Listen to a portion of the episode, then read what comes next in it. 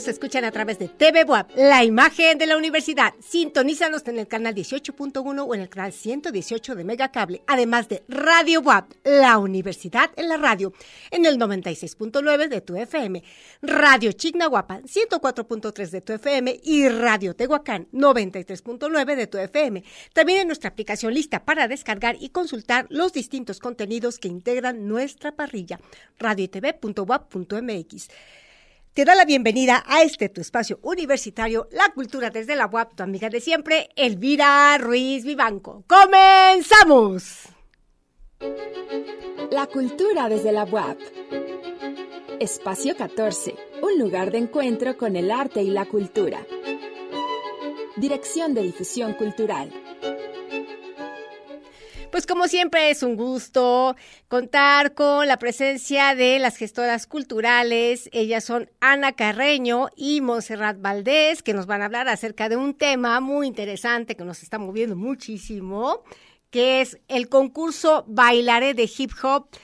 ¿Qué tal, queridas Ana y Monse? Qué milagro que nos van a platicar acerca de este súper atractivo bailongo. Así es. Hola Elvira, muy buenas tardes. Muchas gracias por la invitación. Y pues sí, es que ya traemos la invitación para asistir al, concurso de Bailaré Hip Hop Interprepas WAP. Este, este va a ser el concurso el día viernes, 11 de noviembre, a las 4 horas en el auditorio del Complejo Cultural Universitario. Es por eso que ahora estamos invitando a que vaya el público a apoyar a las prepas que se inscribieron y pues a los que gusten asistir, porque va a ser entrada libre, entonces los invitamos muy cordialmente y pues te voy a comentar del concurso, por qué se hace y por qué no está organizado. Pues mira, este concurso se hace, está, bueno, está organizado por la Vicerrectoría de Extensión y Difusión de la Cultura y también por los que conformamos esta vicerrectoría. Y el objetivo es crear plataformas de participación, integración, convivencia, aprendizaje para nuestros jóvenes estudiantes y está dirigido precisamente a los de escuelas de nivel medio superior de la UAP e incorporadas de la UAP. Y sabemos que este tipo de concursos damos oportunidad a desarrollar las inquietudes artísticas de los jóvenes, así como promover el baile como vía de integración. Es por eso que se hizo este concurso de bailaré que ya se ha estado haciendo varios años que mi compañera Mari Carmen este, está ahorita no pudo asistir porque está ocupada, pero ella es la que ha estado ahí viendo ese concurso. Y pues también los agradecimientos son muy importantes, gracias al maestro José Carlos Bernal Suárez, claro. vicerrector de la Vicerrectoría de Extensión y Difusión de la Cultura, y también gracias a la licenciada Betsabe Díaz Sánchez, pues, directora del Complejo Cultural Universitario, por apoyarnos y darnos este espacio para que se luzcan estos alumnitos y también fíjate que nos apoyó mucho la maestra Gemima Barbosa, ¿Sí? directora de Educación Media Superior de la UAP, y el maestro eh, Ernesto Sandoval Munive, coordinador de escuelas preparatorias incorporadas a la UAP. Entonces, pues con todo esto se pudo formar, que ya formamos 28 grupos. Y ¡Wow! 28 grupos. Impresionante, o sea, vamos a tener 28 coreografías y si mal no recuerdo que teníamos entre los aspectos que hay que cuidar, la coreografía, obviamente la composición, pues como, no sé, cómo van a ir con la indumentaria, el vestuario, la creatividad, uniformidad, el ritmo, la expresión corporal, pues la dinámica de movimiento, el dominio del espacio, expresión, proyección, o sea, de verdad que va a estar reñido, ¿verdad? Además que obviamente se vamos a pasar un momento súper, pues jocoso y además invitarnos, ¿no? A esta actividad que es tan deliciosa, que es el baile, ajá. Ay, sí, Elvira, la verdad es que sí, se pone muy bonito. Y pues también eh, vamos a mencionar al jurado, los que nos van a hacer favor de estar Adelante. como jurado es la maestra Patricia Lucía Reno, directora de la compañía de danza contemporánea del Complejo Cultural Universitario, el maestro Cristóbal Ramírez Macid, director de ballet folclórico del Complejo Cultural Universitario, y la doctora Magdalena Moreno Caballero, directora de la compañía titular de teatro del Complejo Cultural Universitario. Entonces, imagínate, tenemos muy buen jurado, muy buen, muy buen lugar y pues mira, voy a mencionar algunas prepas, de eh, una parte yo y otra parte Monse. Adelante. Para que vayan a, echarle porras, así que por favor los esperamos este viernes.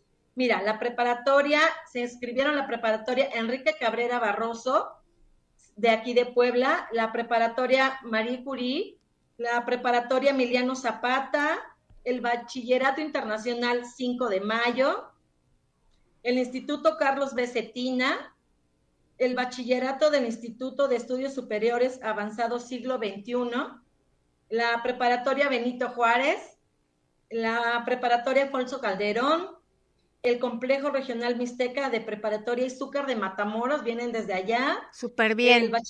El, bachillerato de Prepa ICI, eh, la Preparatoria de Occidente de Puebla y eh, la Preparatoria Lázaro Cárdenas del Río, así como el Complejo Regional Sur WAP, Prepa de Tehuacán, vienen desde allá también. Excelente. el otro listado lo va, a, lo va a comentar mi compañera Monse y los demás puntos. Adelante, Monse. Bienvenida, qué gusto. Ay, muchísimas gracias, Elvira. Buenas tardes. Eh, pues nuevamente gracias por el espacio en tu programa.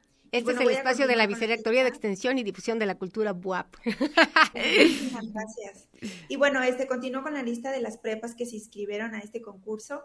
El Colegio de Bachilleres CETIS 17 del siglo XXI.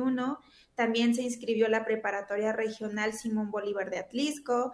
También la Preparatoria Lázaro Cárdenas del Río. La 2 de octubre. La Preparatoria Francisco Javier Clavijero y también el Complejo Regional Norte de la UAP, que es la preparatoria de, Zacatlán.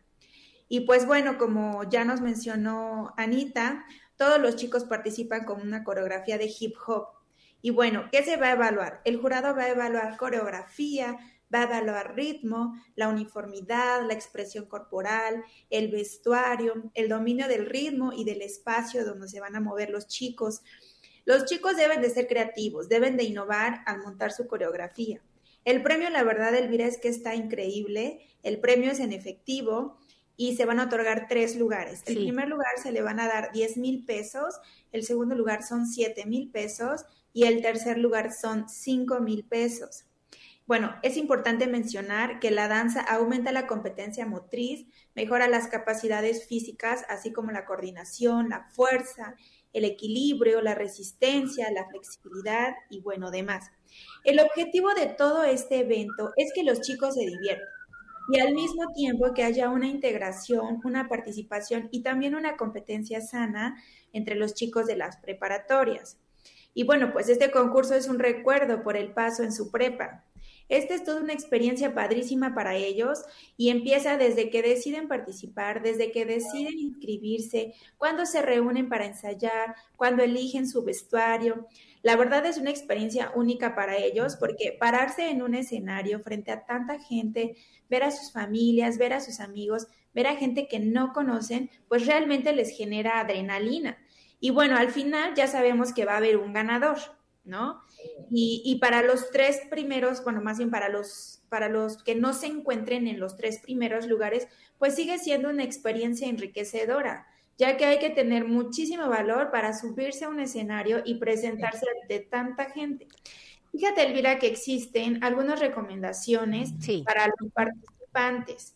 Ellos ya tienen que llegar vestidos, todos los chicos que vayan a participar de las prepas tienen que llegar ya este, al auditorio con la ropa que van a utilizar. En camerino solamente van a poder hacerse algún retoque, a lo mejor sí se van a maquillar o alguna cuestión que se van a, a colgar en, en, el cuerpo, no lo sé, pero ya tienen que llegar completamente vestidos.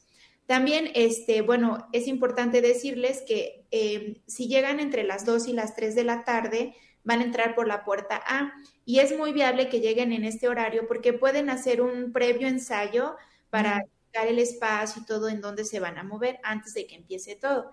El público en general puede entrar a partir de las 3 de la tarde. Esto es por las puertas C y por, las puertas, y por la puerta D. También es importante que, tengan en cuenta que no se pueden permitir eh, la entrada con cigarros y bueno, mucho menos con bebidas alcohólicas solamente pueden introducir bebidas sanas, ¿no? Juguito, agüita, lo, refresco, lo que, lo que vayan a, querer tomar ahí. En cuanto a las porras, algo que también se debe destacar es que no deben llevar globos, tampoco palos de madera, tampoco arreglos florales, nada de spray, no confeti, ningún material duro que pueda dañar a alguna persona que esté, esté ahí por abajo en el auditorio. Lo único que pueden llevar las porras son cartulinas y telas impresas. Y algo que también es muy, muy importante es que habrá un premio sorpresa para la mejor porra. Órale, qué buena onda. y eso va a estar padrísimo. Entonces, pues se tienen que poner las pilas las mamás y los familiares de todos los chiquitillos ahí para que armen super padre su porra y puedan apoyar a su equipo favorito. Bueno, pero además ya hay toda, digamos, una historia ahí de tantas participaciones que ha habido y toda la movilidad emocional que se da en estos encuentros. Y bueno, por otro lado, quisiera destacar que con los programas que se están implementando en la universidad de prevención de adicciones, de cuidado de la salud, del cuidado del sujeto sobre sí. Entonces, evidentemente, esta actividad, ¿ok? Como el bailaré hip hop, pues abona, suma a todos estos aportes que estamos dando desde las diversas instancias universitarias precisamente no solamente para una cultura de, de, prevención, del bien vivir, del cuidado de sí, sino particularmente en lo sucesivo, porque cuando uno deja una semilla, digamos, que germina, esto va a permear, ¿no? En estos eh, ahora jóvenes y que en algún momento van a ser adultos. Entonces, sí es, sí es importante destacar, ¿no? Como, como universitarios estamos comprometidos en, pues, los diversos ejes que nos atraviesan a nivel internacional, nacional y estatal, y aquí eh, dentro del campus universitario, precisamente todas estas serie de como oferta cultural, encuentros, eh, oportunidades de fortalecer el lazo social, pues evidentemente están siendo como un botón de muestra de todo lo que estamos realizando para que para formar a mejores universitarios, para formar a mejores ciudadanos, para tener un mundo mejor, ¿de acuerdo? Así es, así es, Elvira. Y pues, pues ahí está la invitación, así que los esperamos, público, familiares, amigos, vayan a apoyar a su equipo. Se va a poner increíble, las coreografías van a estar, bueno, no, buenísimas, eso ya segurísimo, garantizado. Pues qué gusto que se hayan inscrito estudiantes tanto de la ciudad de Puebla, del estado de Puebla, de las eh, prepas incorporadas, porque obviamente esto pues expande, ¿no? El, espectro de estos encuentros maravillosos. Pues Ana y Monse ya saben, la cultura desde la UAP es su casa, podríamos estar horas, pero pues tenemos que continuar con el programa. Muchísimas gracias. gracias, a ustedes. Nos esperamos. Ahí nos vemos. Amigos, pues vamos a continuar con nuestro programa y ahora nos vamos a la agenda cultural con Tabata Pardo. Continuamos. Te invito a que me acompañes a conocer nuestra agenda cultural aquí en La Cultura desde la web. Agenda cultural, agenda cultural, con Tabata Pardo. Agenda cultural con Tabata Pardo. La Vicerrectoría de Extensión y Difusión de la Cultura te invita al concurso Bailaré Hip Hop Interprepas WAP 2022. Participan todas las prepas WAP en la ciudad de Puebla, así como foráneas e incorporadas. Apoya a los preparatorianos y conoce a los tres ganadores. También habrá premio para la mejor porra. Este viernes 11 de noviembre a las 4 de la tarde nos vemos en el auditorio del Complejo Cultural Universitario. La entrada es libre. En el Foro Cultural Espacio 14 invita a su temporada de teatro. Alumnos de la Facultad de Artes presentan Improdrama, Video, Música. Coordina Mario Valenzuela. 11 de noviembre, 17 horas, 2 Norte 1404, Barrio de San José, entrada libre. Viernes de Carolino presenta este 11 de noviembre en la Plaza de la Democracia obra de teatro Mujeres en la Historia de México a las 10 a.m el ballet folclórico Sihuatzin Aspabuap a las 13 horas. Música regional mexicana con Farid Carriles Galarza, Robert Vergara y Brandon Mendoza desde las 16 horas. En el Salón de Proyecciones, conferencia Día de Muertos en Huaquechula, con Rodolfo Pérez Díaz a las 11 horas.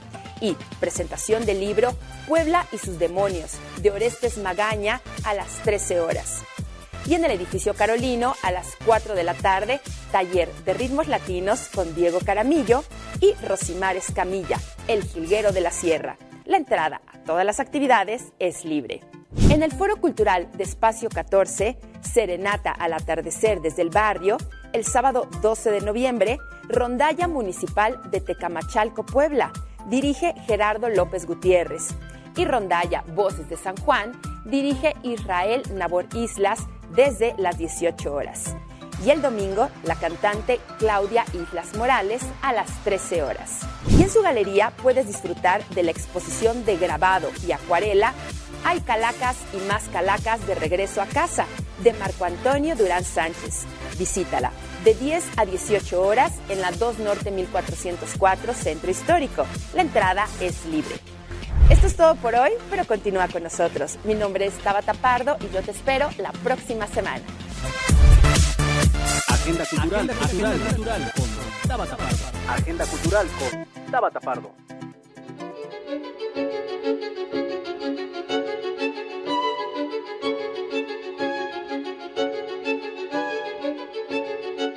Hola amigos, pues continuamos aquí en la cultura desde la UAP con su amiga de siempre, Elvira Ruiz Vivanco.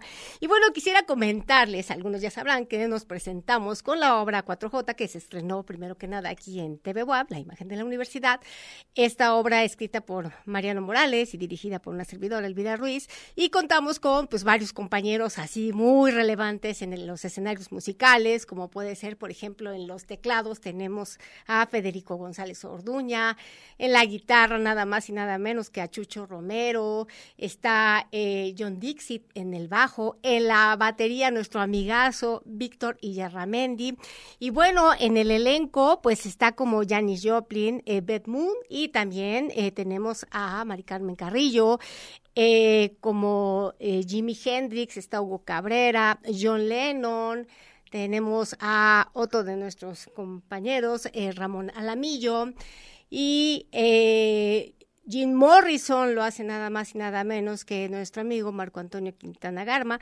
Bueno, esto se presentó, eh, tuvimos una función este jueves 3 de noviembre dentro del festival este, La muerte es un sueño, que fue ya ahora sí el estreno con público, que nos fue muy bien.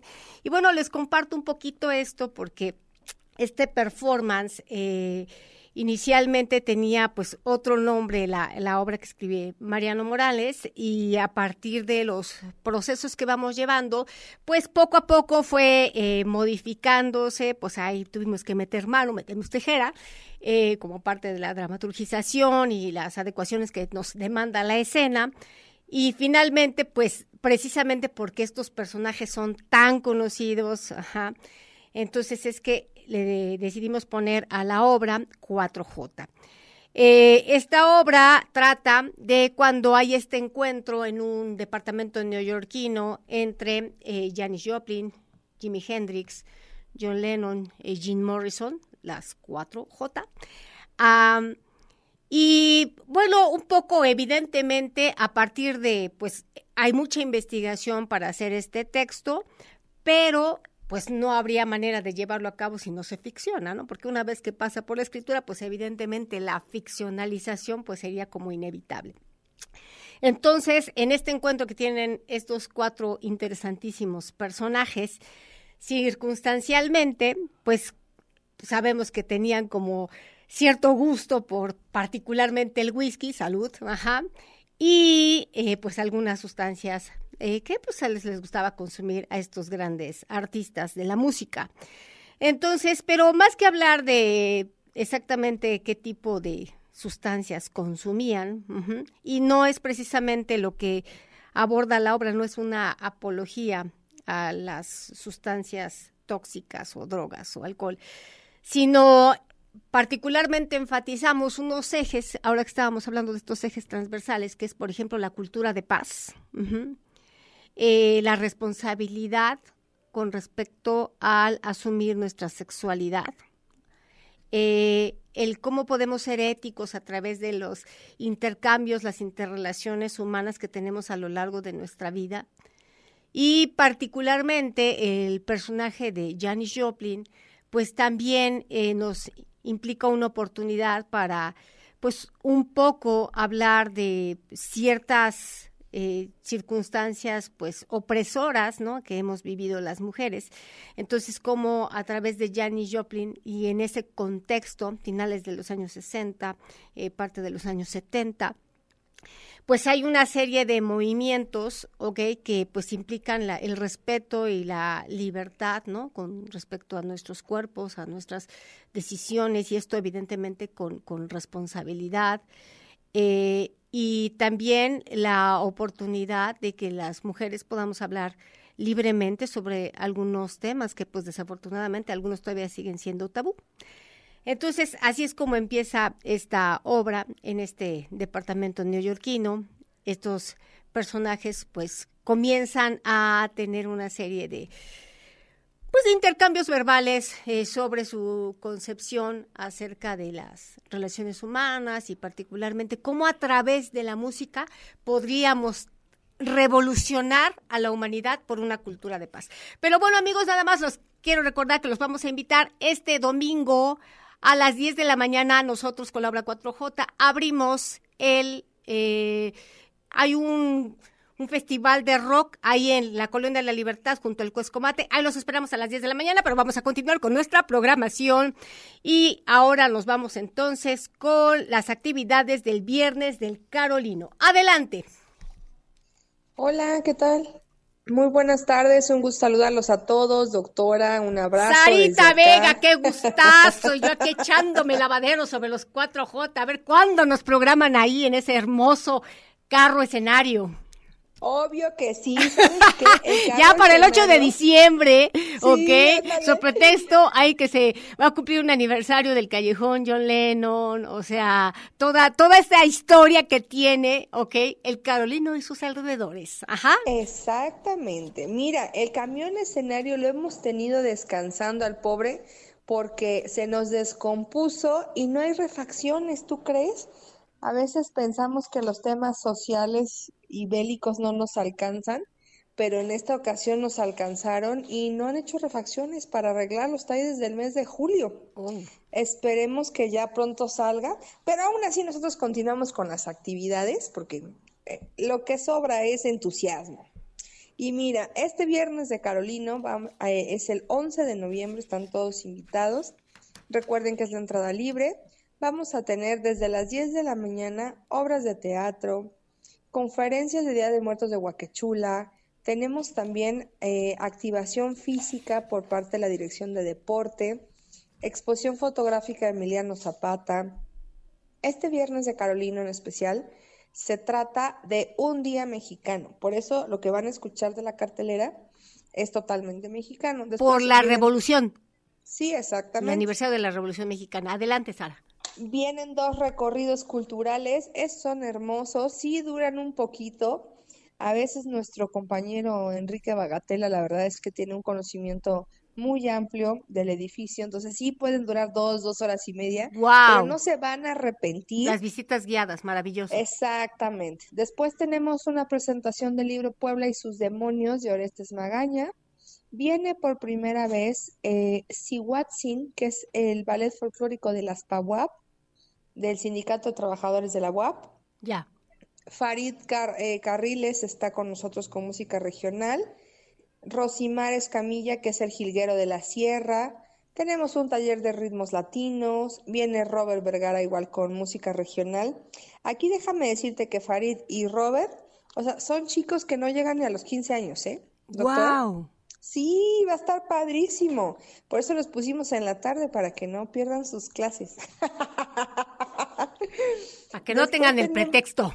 Exactamente, así de no, falsificantes, que diga, justificantes, nosotros no. ¡Falsificantes! Oye, estás al aire, Sara. Estamos intentando transmitir una cultura ética, el cuidado de sí, ¿no? y yo hablando, pues por ejemplo, de estos cuatro J que, mira, que le dieron vuelo a la hilacha. Por eso nosotros no, no damos nada de eso. En la tarde para que cumplan con sus actividades.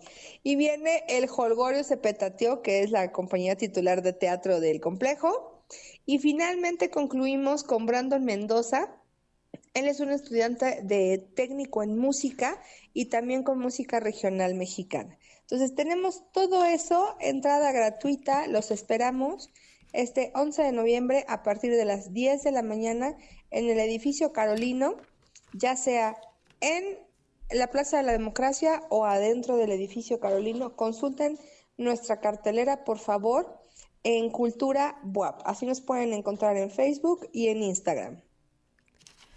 Oye, pues está excelente eh, todo el programa que están presentando. Entonces, para aquellos que de pronto apenas están enterando de estos viernes de Carolino, ¿nos podrías ampliar un poquito de, o sea, cómo se origina este programa que viene obviamente a levantar toda esta zona? Porque durante el tiempo, eh, bueno, por un lado, pues vinimos de todo el encierro de la pandemia y luego pues todas las adecuaciones que se tuvieron que hacer ya para el edificio eh, Carolino, eh, para, digamos, que tenga un uso mucho más eh, cultural, académico, ajá, que no netamente administrativo.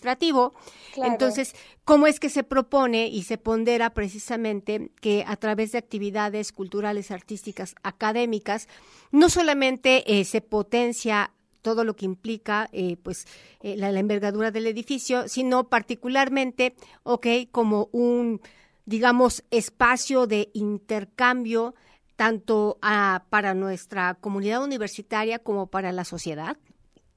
Mira, te voy a contar, fue súper curioso. Nuestra rectora, la doctora Lili Cedillo, fue vicerrectora de Extensión y Difusión de la Cultura. Entonces tiene esta sensibilidad a la cultura.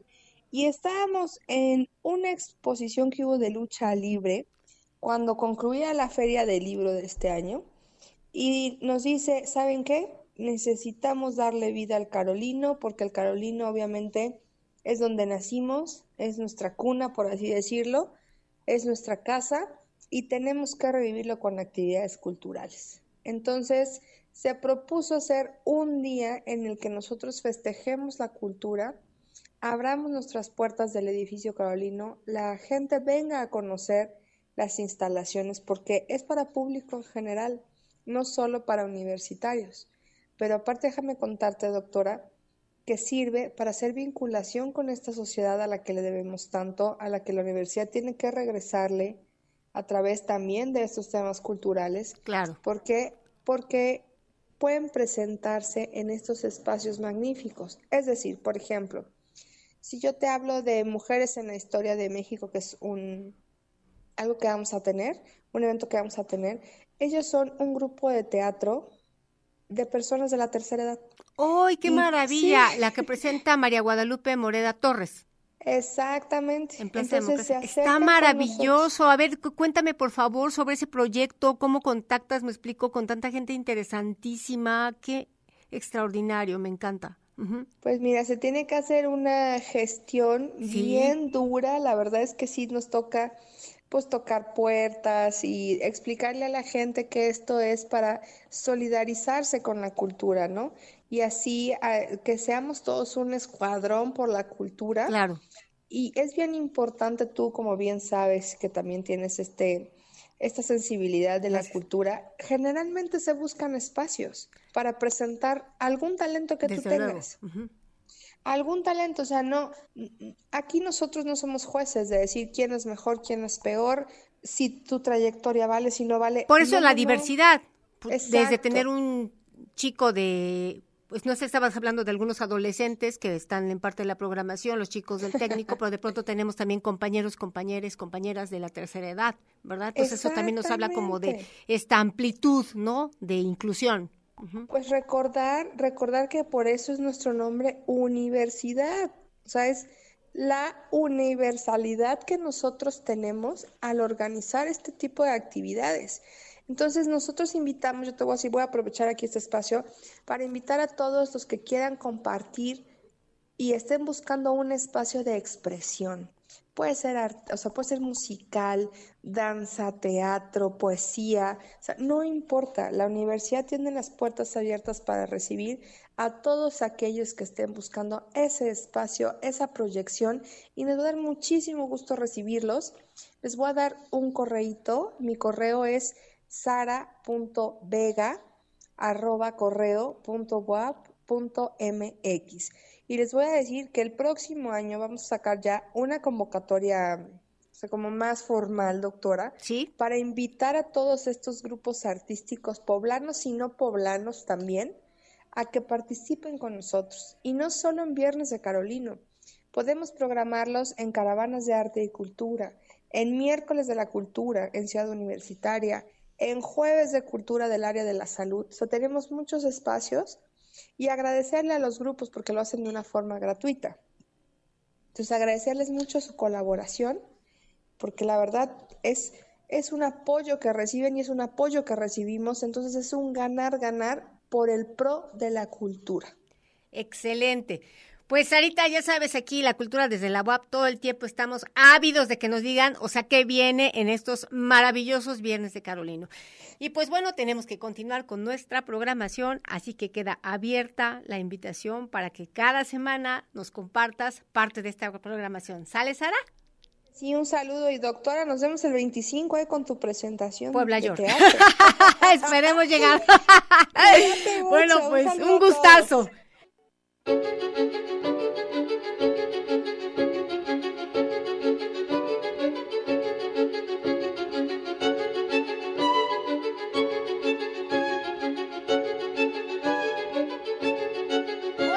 Vamos a continuar con nuestro programa. Ya saben que esto es un programa en vivo, pues siempre tenemos vicisitudes, ¿no? Entre las redes, las llamadas, las líneas, pasan muchas cosas, pero otra vez contamos con la presencia del director de difusión cultural de la UAP, maestro Flavio Guzmán Sánchez, y nos va a hablar de dos temas muy interesantes. Esta Feria de las Artesanías en Espacio 14 que estuvo extraordinaria, así llena de un montón de cosas maravillosas de nuestros artesanos. Nos va a hablar de los avances del diplomado en pueblos mágicos y bueno, otro tema fundamental, la Feria de la Sexualidad. ¿Qué tal, Flavio? Qué gusto. Hola, mi querida Elvira, ¿cómo estás? Me da muchísimo gusto saludarte. También igual a todo el auditorio de TV Boab y Radio Boab que nos está viendo y escuchando. ¿Nada más es, radio ahorita o estamos en televisión? Pues, eh, según entiendo, ahorita estamos en radio, pero eh, se está grabando para la posible transmisión después en la plataforma, porque ahorita está la presentación de un libro donde está la doctora Lili Cedillo. Ajá, sí, sí, lo que estaba viendo, estábamos ahorita viendo la transmisión cuando de repente nos cambiaron de canal. Pero bueno, ya estamos aquí. Órale. No, oye, no, pues muy contento porque ya tú lo dijiste, tuvimos la Feria de las Artesanías. Bellísimas cosas, o sea, sí, impresionantes. Estuvo, estuvo padrísimo. ¿eh? La verdad es que los que no vinieron se la perdieron, porque además cerramos muy bien, este, estuvo Folkitze cerrando con un espectáculo de danza folclórica y bueno, la muestra estuvo, eso fue la, la muestra como, fue como el fin de cursos del programa de, Barrio Convocación. Wow. Y este y entonces la verdad es que es que todos los productos que se presentaron y que se que se eh, vieron aquí en la en la Feria de las Artesanías este fueron eh, el producto final de, de, los de los cursos y talleres que se dieron fueron alrededor de 40 este, talleres que tuvieron que ver con alfarería con este bordado con textiles con eh, cerámica con tallado en madera panadería dulces típicos y la verdad es que había cosas muy padres ¿eh? y muy sabrosas también. Entonces, para la próxima, no se la pierdan. Vamos a hacer la segunda emisión de, esta, de esta Feria de las Artesanías aquí en Espacio 14. Ajá, pero lo interesantísimo es dentro de todo el marco que estaba, ¿no? Porque pues todo el corredor de ofrendas, eh, o sea, digamos que ahí que estaban confluyendo como varios ejes y esto pues potencia, ¿no? No es como un evento aislado ahí que de pronto, bueno, en espacio 14 por ahí está, no, no, no, o sea, está como inscrito dentro de una serie de actividades, pues de la agenda, pues por lo menos nacional, porque esta festividad es fundamental para los mexicanos, ¿de acuerdo? Sí, mira, de, hecho, este, tú sabes que es una colaboración que hicimos con el Instituto Municipal de Arte y Cultura, con el, maestro Fabián Valdivia. Está trabajando súper la, fuerte. Idea, La idea es ampliar un poquito ese, ese, ese corredor que tú bien mencionas, porque usualmente la gente en Día de Muertos pues visita las primeras calles del centro de la ciudad. Sí. Pero ya más hacia acá, más hacia el barrio de San José, este sí llegan, pero llegan poquitos. Entonces, la idea es ir poco a poco dándole un poco más de, juego a, esta zona y este por eso hicimos este este evento que te digo pegó muy bien, estuvo muy padre y este y bueno, pues fueron hubo muchas actividades artísticas y culturales. Se presentó el, el, catálogo de artesanías, el catálogo de, la, de artesanos y bueno, este, hubo una serie de actividades, no solamente eh, la venta de los, de los productos de los artesanos, sino te digo, también hubo presentaciones, hubo charlas, conferencias y este, pues un montón de presentaciones artísticas aquí en Espacio 14. Entonces te digo, la idea es poco a poco ir generando más barrio aquí en este en, Espacio 14 y bueno, ya que se haga este pues una costumbre, ¿no? Ya que, que venga la gente, que siempre encuentre alguna actividad cultural en, en el Foro Cultural Espacio 14. Bueno, ¿y cómo va este diplomado de los pueblos mágicos, no? Hablando de estas cuestiones de tradiciones, cultura, usos y costumbres. Pues mira, la verdad es que ha, pegado muy bien este diplomado. Eh, estamos ahorita, esta semana iniciamos ya la, novena y décima este, sesiones de este, de, este diplomado.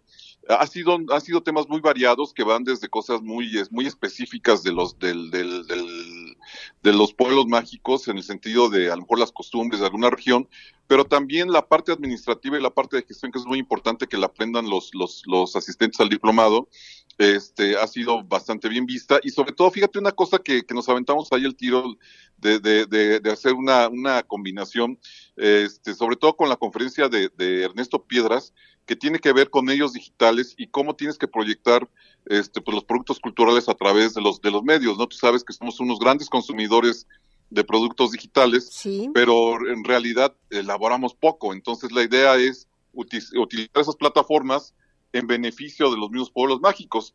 Y fíjate que Ernesto dio una serie de números muy interesantes en cuanto a los impactos que se generan, este, cómo, cómo eh, después de la pandemia sube el, el- el- consumo de, de- de medios electrónicos de comunicación y este y bueno te digo eso cómo cómo lo puedes usar en favor de tu propia comunidad entonces digo hay una una una pues toda una, una serie de cosas que estamos trabajando este con lo del lo del diplomado y bueno ya viste la producción que estamos haciendo este la calidad que de, de, de conferencias que estamos Ah, sacando sí, y porque bueno, además tienen toda, ah, digamos, una infraestructura a nivel de la parte audiovisual que está súper cuidada, ¿no? Entonces eso también es importante porque está hablando también de- del cuidado de la factura y de que, pues, digamos, eh, los vasos comunicantes sean como lo más depurados, porque entiendo que tienen sesiones en línea, bueno, ya estamos en, la, en el momento de lo híbrido, eh, y algunas presenciales, ¿no? Como ir a algunos encuentros, o sea, no, no me imagino cómo es Quetzalan, sino in situ te explico tal o cual aspecto, ¿sí?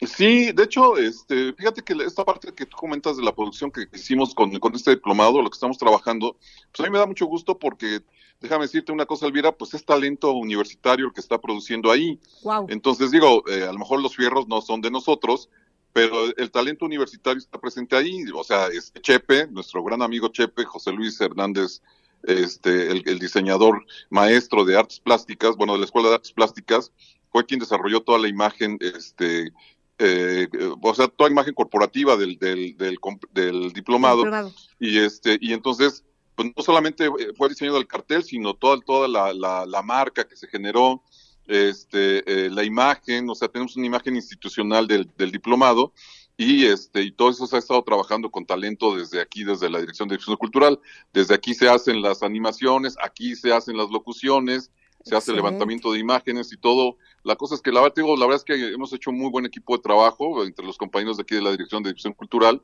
y este, pues esa es, esa es un poco la muestra de lo que, de lo, del, del potencial que tenemos aquí con la, con la gente y con la vinculación que estamos haciendo con otras instituciones. Oye, y esta feria de la sexualidad que pareciera Ah. que es un tema que ya está resuelto, que No, todos conocemos muy bien, lo que tiene que ver con este concepto inmenso y que como humanidad nos marca, pero no, sigue siendo un tabú, este, si- sigue no sé, pletórico de velos de, de sobreinterpretaciones o este como sobreentendidos o simplemente un tema velado. Entonces, este es fundamental, ¿sabes? O sea, porque además, o sea, se puede comprender de una manera completamente errónea lo que es la sexualidad humana. Claro. No, Elvira, mira, este, esta es, un, es una actividad que vamos a hacer con el maestro Aldo Limón de la Facultad de Psicología. Buenísimo. Es la Feria de la Sexualidad que se, me parece que ya llevan seis, siete años organizándola. Y este año el maestro Aldo nos pidió eh, espacio 14 para que fuese la sede de esta, de esta feria. Pero fíjate, el punto muy importante es que eh, va a ser una comunicación de jóvenes a jóvenes.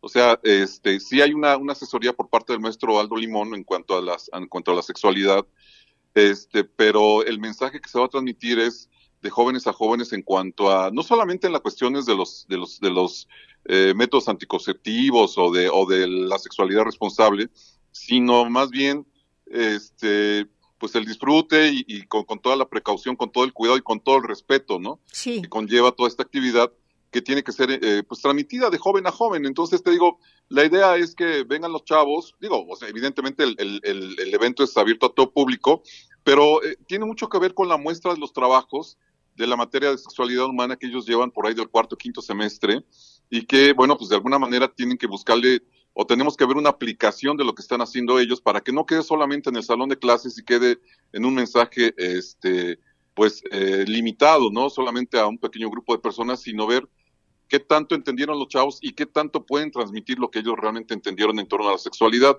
Entonces, te digo, tiene mucho que ver no solamente con, la, con, con los medios anticonceptivos, sino tiene que ver con todo el desarrollo de la sexualidad humana. Y este y, tú ya lo dijiste, o sea, cómo, cómo la ven las diferentes culturas, cómo lo, la, ven las, diferentes comunidades y este pues cuál es el, impacto o las consecuencias que se pueden tener de un bueno o un mal uso de la sexualidad, ¿no?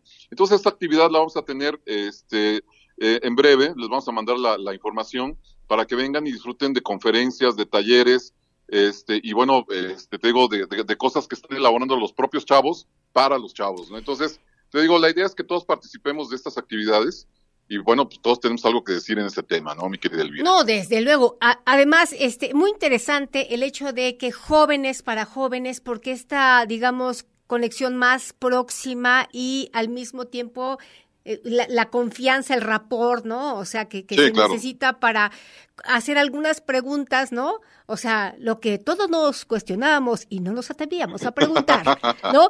No, y, y, otro tema, o sea, pues ya tiene más de un siglo que Sigmund Freud habló del perverso polimorfo, o sea, la sexualidad no es un tema de el puberto o el adolescente, o sea, la sexualidad es propio de lo humano, entonces eh, eh, eh, es esencial que comprendamos esto para que vayamos como teniendo una mayor madurez con respecto a estos temas que por algunas, digamos, pues desafortunadas actitudes, ¿no? Retrógradas, pues todavía no podemos saltar, ¿no? muchos prejuicios que tenemos al respecto, ¿no? Entonces, esto es importante porque las nuevas generaciones que ya tienen un una, pues digamos que una apertura por, por la, la, cómo se están dando las, las dinámicas, pero al mismo tiempo de pronto el tener acceso a tantísima, al, tantísima información eh, digital y que no toda necesariamente corresponde a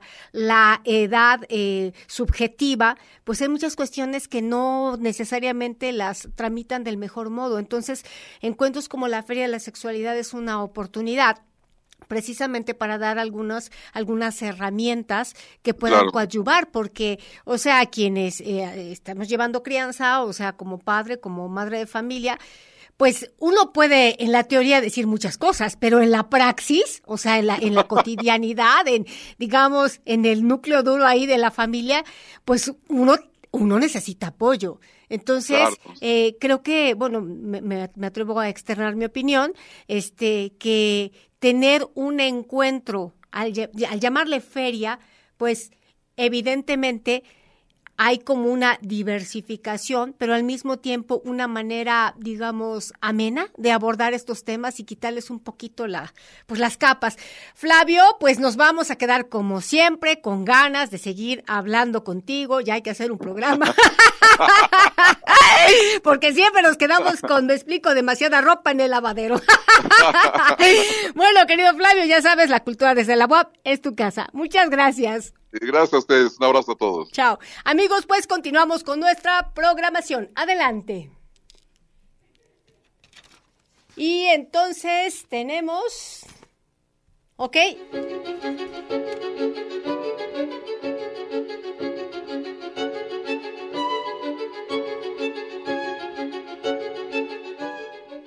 Ay, pues Increíble, ¿verdad? Es un programa así bastante diversificado. Pues hoy contamos con la maestra Laura Penélope Uriza Pastor. Ella es coordinadora de la especialidad en antropología de la alimentación y no nos va a hablar de un tema sasazo, ¿eh? El primer Congreso Internacional de Antropología de la Alimentación y aunado al segundo Congreso Nacional de Antropología de la Alimentación, donde se están convocando investigadores, nutriólogos, gente de medicina, de gastronomía, de ingeniería de alimentos, de derecho, gestión cultural, políticas públicas, humanidades, ciencias afines. Bueno, es una convocatoria inmensa. Maestra, pues por favor, platícanos acerca de este tema fundamental que es la alimentación. Pues muchas gracias por el espacio eh, y hacerles la invitación a que nos acompañen al Congreso. Son tres días de intenso trabajo, como ya señalaste. Eh, el Congreso creció muchísimo de un año a otro. Este año tenemos 80 ponentes. Eh, el, universo nacional es muy amplio, va desde el Colegio de Sonora, pasando por Yucatán, la UADI, tenemos a la UNAM, tenemos a la UAMEC, la Universidad de la Ciudad de México, vienen de la Universidad Autónoma de Pingo, vienen de la UDLA, el universo de la, de, la UAP desde UAP también tenemos participaciones bien interesantes, ingeniería en alimentos, pero además el universo internacional nos va a, contar mucho de cómo se come en América Latina, de Argentina, Uruguay, eh, Colombia, Perú. Entonces estamos muy contentos, son tres días de trabajo, miércoles 9, jueves 10, viernes 11, son 15 mesas de trabajo. El Congreso es híbrido, tenemos eh, asistencia presencial aquí al Colegio de Antropología Social para quien guste venirnos a acompañar o conectarse en línea a través de la plataforma Webex y las transmisiones en vivo en nuestro Facebook. Eh, Antropología de la Alimentación, WAP, nos encuentran en Facebook con transmisiones en vivo. Entonces, de cualquiera de las dos formas, eh, pueden visitarnos estos tres días.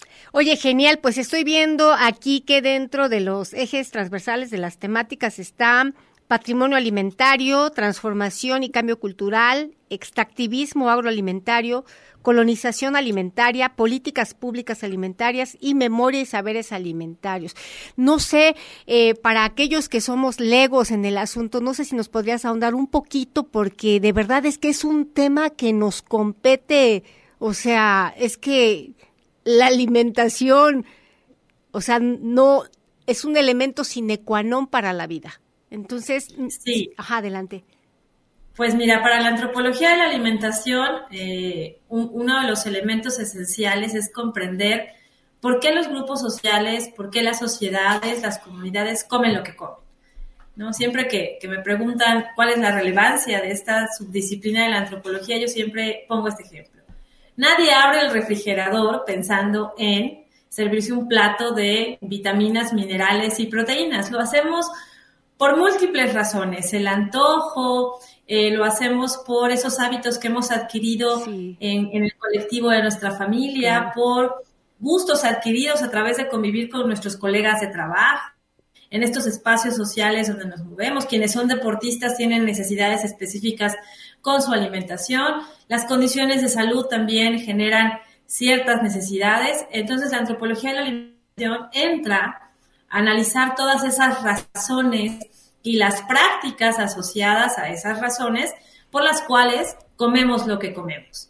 Y eh, los ejes de este año están dirigidos a entender procesos de violencia y desigualdad alimentaria. No todas las personas, no todos los grupos sociales se encuentran en las mismas condiciones de disponibilidad de alimentos, ¿no? y, sobre todo en, en la contemporaneidad, en donde el mundo global ha generado tanta desigualdad, pues eso también se observa en las mesas, en las cocinas de los diversos grupos sociales. De ahí que este año lo, hayamos dedicado a estas temáticas.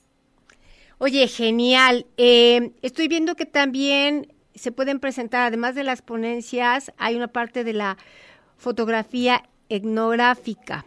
¿Cómo se está dando esta participación? Porque entonces ahí englobamos, pues evidentemente este es un hecho, un fenómeno de la cultura, entonces, eh, pero cuando lo capturamos, cuando lo tenemos en imágenes, pues obviamente precisamente a través de las imágenes, y nos podemos ir desde las imágenes en las cuevas rupestres, donde de ahí se puede eh, inferir cómo es que se cazaban a los primeros animales para alimentarse, hasta las prácticas alimentarias de nuestros días que cada vez son más descuidadas por el ritmo de vida, ¿no? O sea, cada vez eh, la alimentación, desafortunadamente, el ritmo de vida es tan pronto que las personas de pronto nada más se llenan con lo que sea. Sí, sí, sí. Pues mira, este año tenemos a cuatro ponentes en muestra fotográfica. Uno viene de Colombia, de una región conocida como Risaralda. Son fotografías eh, de origen indígena en Colombia que retratan el proceso de producción de harina de maíz para producir arepas en Colombia. Es una colección de cuatro fotografías muy interesantes. Tenemos otra participación de eh, Yucatán, y de Sonora, ¿no? Con fotografía etnográfica. ¿Cuál es la característica de esta foto? capturar a las personas en las prácticas alimentarias. Entonces son mujeres en sus cocinas, con sus hijos, en contextos... Sí, sí, son, fotos bellísimas. Eh, en contextos la mayoría rurales y desde el Colegio de Antropología Social tenemos la colaboración de dos profesoras con fotografías, una de Día de Muertos y otra de eh, la producción de maíz en San Miguel Canoa, Puebla. Maravilloso. Eh, estaba aquí leyendo un, tema que considero, bueno, fundamental, ¿no? Esta cuestión que tiene que ver con la patrimonialización y conservación de los saberes alimentarios, las formas de resistencia social y cultural a estas intervenciones en los diversos grupos sociales que se ven afectados por algunas dinámicas y particularmente el abordaje, ok, desde la teoría de la complejidad y estos cruces interdisciplinarios y obviamente el impacto social y lo que tiene que ver con la transdisciplinariedad. Ah, ¿Nos puedes ahondar un poquito? Porque son ahorita exactamente, digamos, las maneras, ¿no? En que estamos tratando de articular, de abordar, de problematizar temas que no son nodales, porque sabemos que una sola mirada, una sola óptica, una sola disciplina, pues imposible de abarcar procesos tan complejos como lo que tiene que ver con la alimentación.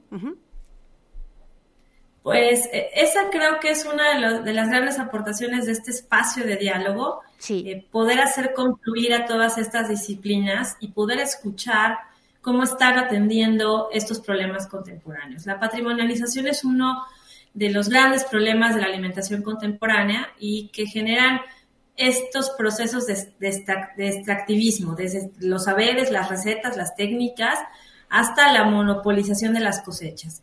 Y eh, desde el Congreso una de las intenciones es poder primero visibilizar esto que sucede, que le pasa a las comunidades, que para el caso poblano no es algo extraño, lo, estamos viviendo con la producción de chile poblano para la temporada de chiles de nogada. Eh, es una fuerte demanda que a veces ya el campo local no puede eh, atender y la importación de chile chino está generando muchos problemas en la región productiva de la zona de Huejotzingo, Calpa, Osolco, etc. Eh, y entender cómo las comunidades generan respuestas a estos procesos externos nos permite eh, acercarnos ya a proyectos que ya existen, a experiencias que han tenido buenos resultados en las comunidades y poder divulgarlas y que así haya un, ejercicio de socialización, no solo de la experiencia, sino del conocimiento que están produciendo todos estos investigadores para eh, poder incidir en estos fenómenos que, estamos viviendo contemporáneamente. ¿no? Eh, nuestro maíz, ya lo sabemos, eh, durante mucho tiempo, yo creo que las últimas dos décadas, empezó a ser exportado, empezamos a importar nosotros maíz para consumo local y ese, ese es un problema serio porque el consumo de transgénicos, ya nos lo han dicho médicos, nutriólogos, científicos, expertos, causa mucho daño, ¿no? Cuando la riqueza de nuestros maíces criollos es tan importante en nuestro país. De ahí que analizar las resistencias desde lo local, desde lo comunitario, es fundamental para el estudio de la alimentación, porque desde ahí podemos generar procesos de soberanía y de autonomía alimentaria. Excelente. Oye, pues la verdad es que los temas que nos estás compartiendo son, vaya, no solamente esenciales, interesantísimos, sino la manera en cómo los transmites, pues evidentemente, pues nos nutren, ¿no? Ahora que estamos hablando de alimentación. Y pues qué gusto, maestra Laura Penélope Urizar Pastor. Y pues ya sabes, aquí la cultura desde la UAP, todos los martes 12.30 es tu casa. Tú dices cuándo te escuchamos para que nos compartas más acerca de estos interesantes temas. ¿Sale? Pues yo feliz, feliz de, acompañarles y ya estaremos contándoles todas las actividades que la especialidad desarrolla. Excelente, pues muchas gracias. Amigos, pues como siempre el tiempo se nos va como agua. Hoy fue un programa muy interesante de chile, de mole y de manteca. Y recuerden, nos vemos todos los martes 12.30 aquí en La Cultura desde la UAP. Se despide de ustedes su amiga de siempre, Elvira Ruiz Vivanco. ¡Hasta la próxima! Esto fue La Cultura desde la UAP. Danza, música, teatro, literatura, talleres artísticos y patrimonio universitario. Nos escuchamos el próximo martes por la señal universitaria 96.9 FM y 18.1 TV WAP.